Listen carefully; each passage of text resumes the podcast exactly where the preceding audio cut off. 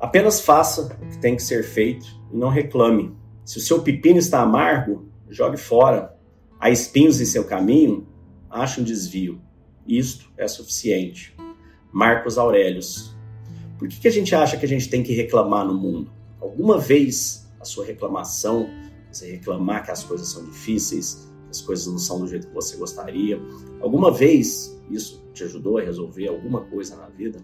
Alguma vez isso te levou para frente? Alguma vez isso fez mais do que simplesmente afastar as pessoas perto de você e te colocar numa espiral negativa ainda pior? Ou seja, não reclame, faça o que tem que ter, ser feito.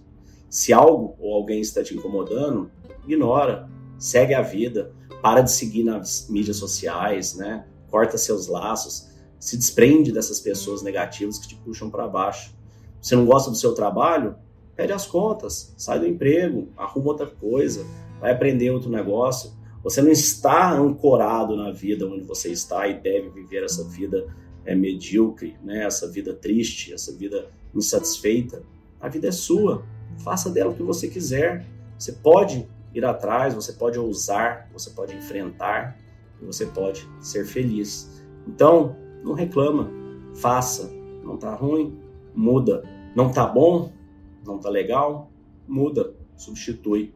Uma boa reflexão de Marcos Aurélio é: qual é a melhor atitude, palavra ou ação que eu posso fazer com aquilo que eu tenho à minha disposição?